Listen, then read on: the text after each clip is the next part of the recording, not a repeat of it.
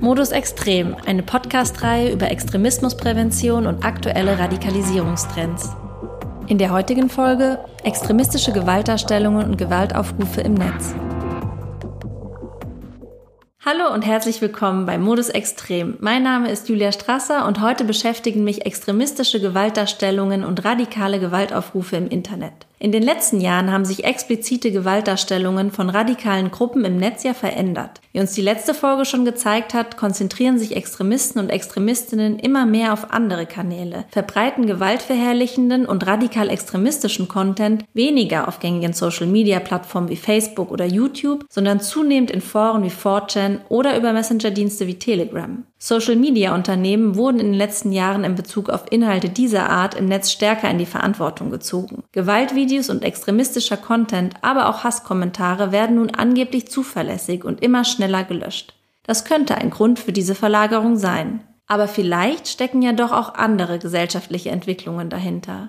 Möglicherweise erreichen Gewaltdarstellungen wie zum Beispiel Videos, die zum bewaffneten Kampf aufrufen, einfach nicht mehr die Zielgruppe und werden deswegen weniger oder gar nicht mehr produziert. Es entsteht der Eindruck, dass wir den aktuellen Entwicklungen gerade bei diesem Thema total hinterherhinken. Darum will ich heute genau nachfragen. Wo, in welcher Form und mit welchem Ziel tauchen extremistische Gewaltdarstellungen im Internet noch auf? Was für Gewalt gibt es im Netz, die mich radikalisieren könnte und wie wird dagegen vorgegangen? Um auf diese Fragen eine Antwort zu finden, habe ich mich mit Fleming Ibsen von Jugendschutz.net getroffen.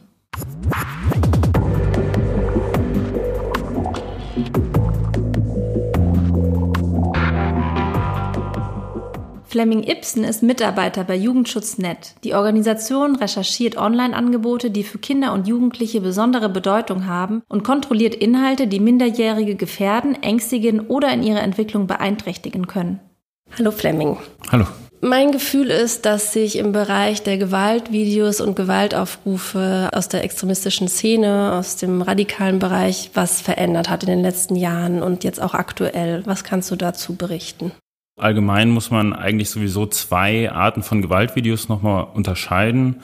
Ähm, es gibt auf der einen Seite Gewaltvideos, die von extremistischen Gruppen selber eben produziert werden, die eigene Gewalt auch zeigen und ja dazu dienen, so etwas wie eine Machtdemonstration eben zu sein, die eigene Macht und Wirksamkeit auch nach außen hin zu zeigen und dadurch auch Nachahmer und Nachahmerinnen zu animieren, letztlich es ihnen gleich zu tun. Das sind dann eben so Hinrichtungsvideos oder auch kriegsverherrlichende Propagandavideos, die da eine Rolle spielen. Aber es gibt auf der anderen Seite eben auch Gewaltvideos, die viel mehr das eigene Opfernarrativ bedienen sollen. Und da werden dann Konflikte oder Videos aus geopolitischen Konflikten wie den Ostkonflikt instrumentalisiert für das eigene Opfernarrativ und das dann eben auch mit drastischen Videos unterlegt, um dann die Emotionen auch der Userinnen und User anzusprechen. Also da muss man eh schon so diese zwei verschiedenen Arten auch unterscheiden. Was wir sagen können, was wir auch so in unserer Arbeit sehen, ist, dass klar Gewaltvideos auch aus dem islamistischen Spektrum immer noch wichtig sind und auch immer noch im Umlauf sind,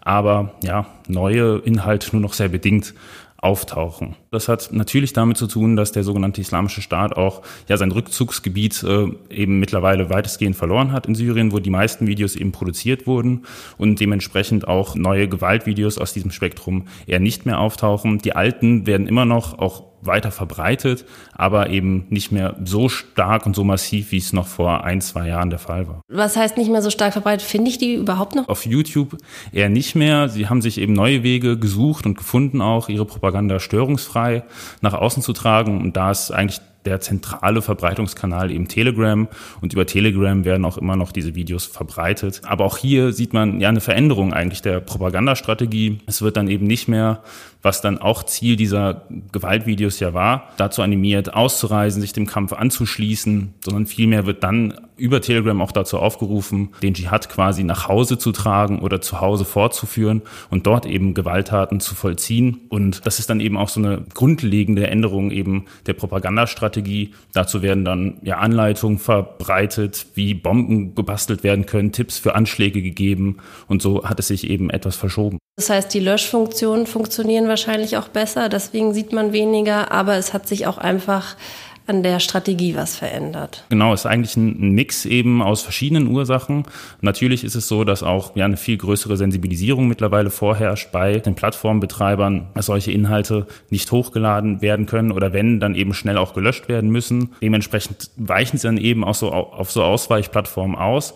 Aber es hat eben auch, wenn man so will, realpolitische Hintergründe, warum die Propagandastrategie eben mittlerweile eine andere ist. Neben diesen militanten Aufrufen hat sich auch viel mehr eine subtile Propaganda ausgebreitet, die ja an den Lebenswelten junger Menschen in Deutschland, in Europa anknüpft. Hier versucht sie auch abzuholen und vielmehr versucht sie für das eigene Weltbild zu gewinnen. Das Problem an sich hat sich verlagert, ist aber, würde ich sagen, auch nicht weniger geworden, teilweise sogar eher komplizierter, weil ja drastische Gewaltinhalte zu löschen ist noch relativ einfach äh, im Vergleich dazu, ja, subtile Propaganda zu dekonstruieren und Jugendliche fit zu machen auch, dass sie diese subtile Propaganda erkennen. Wie komme ich denn in diese Telegram-Gruppen? Die werden einerseits auch auf ja, reichweitenstarken Kanälen auf Social Media Plattformen, die bei Jugendlichen beliebt sind, verlinkt. So kommt man dann relativ schnell auch in die erste oder zweite rein und dann beginnt quasi so ein Netzwerk innerhalb von Telegram. Also Kanäle verlinken immer wieder gegenseitig auf sich, verlinken auf neue.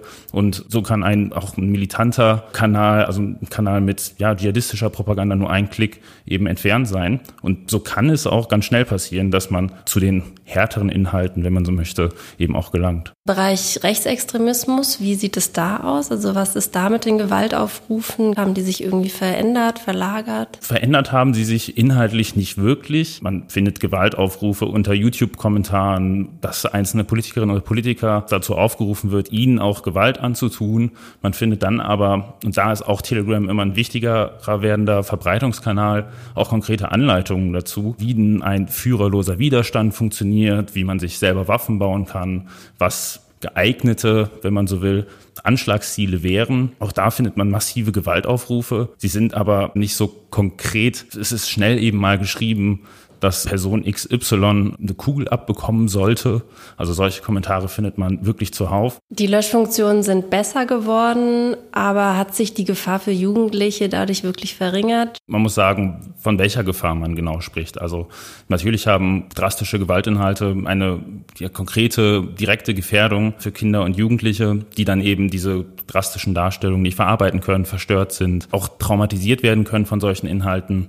Ähm, das hat sich eben durch das Löschen auch zum Teil eben verbessert und da ist das Risiko, wenn man so möchte, auch ein wenig geringer geworden. Höher ist die Gefahr eben durch die subtile Propaganda geworden, die Kinder und Jugendliche teilweise gar nicht ja, auf den ersten Blick erkennen können, wo es auch einfach ein spezifisches äh, Vorwissen benötigt, um ähm, das entschlüsseln zu können. Und da würde ich sagen, ist die Gefahr dann eben doch gestiegen. Und nochmal zurückzukommen auf die Verlagerung in die Hasskommentare. Hat sich das in der islamistischen Szene auch dahin verlagert? Es ist im Bereich des Rechtsextremismus wesentlich weiter verbreitet, aber wir können auf, auf der anderen Seite auch sehen, dass im Bereich Islamismus ja zunehmend auch Kampagnen gefahren werden, ähm, Jugendliche oder Sympathisanten und Sympathisantinnen zu animieren, in die Kommentarspalten zu gehen.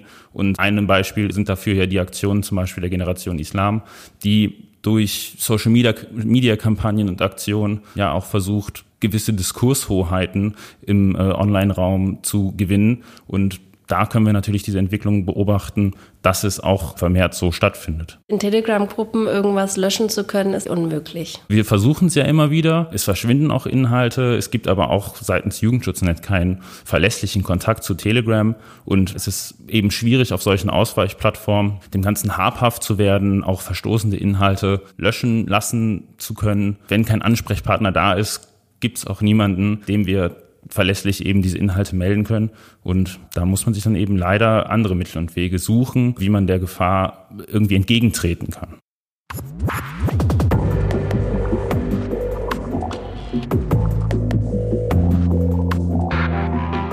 Auch wenn kaum neue islamistische Gewaltvideos auftauchen, so sind die alten noch immer im Umlauf mit der Funktion, sowohl Macht und Wirksamkeit zu demonstrieren, als auch um das eigene Opfernarrativ zu bedienen. Dennoch hat sich einiges verändert.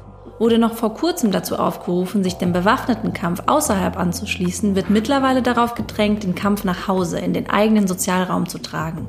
Zudem rufen Extremisten und Extremistinnen dazu auf, gezielt in die Kommentarspalten von Posts zu gehen. Meinungsbilder werden so massiv verzerrt. Und immer noch drastisch unterschätzt wird die Gefahr, die von aggressiven Hasskommentaren und Gewaltaufrufen von ganz normalen Menschen ausgeht. In den Kommentarspalten schaukeln sich diese gegenseitig hoch. Algorithmen und Filterblasen befeuern auch hier den Prozess. Die Folge davon, die Mitte radikalisiert sich. Gesetzliche Regeln, die verpflichten, drastischen Content zu löschen, können allein nicht die Lösung sein. Vielleicht verschieben oder verstecken sie die Problematik sogar. Foren und Plattformen müssen im Blick behalten werden. Gut funktionierende Content-Management-Systeme würden helfen, dass radikale Hasskommentare keine Diskurshoheit erhalten. Denn genau das passiert, wenn Kommentarspalten gar nicht oder schlecht moderiert werden. Und wieder wird deutlich, dass sowohl Rechtsextremisten wie auch Islamisten versuchen, durch subtile Inhalte, die an den Lebenswelten junger Menschen anknüpfen, Einfluss auszuüben. Hierdurch gelangen diese schnell zu extremer Gewalt oder auch zu ganz konkreten Anleitungen für den Bomben- oder Waffenbau. Man könnte wohl sagen, die subtile Propaganda stellt somit die weitaus größte Gefahr dar. Sie ist allgegenwärtig, schwer zu erkennen, schreckt nicht ab, hat ein hohes Beeinflussungspotenzial und ermöglicht ein stetig tieferes Eintauchen in radikalere Inhalte. Eine zentrale Rolle kann dabei auch Musik spielen. Deswegen schaue ich mir in der nächsten Folge genauer an, welche Bedeutung die Musik im Extremismus besitzt. Modus Extrem, eine Podcast-Reihe über Extremismusprävention und aktuelle Radikalisierungstrends. Gefördert von der Robert Bosch Stiftung. Produziert von Studio 36.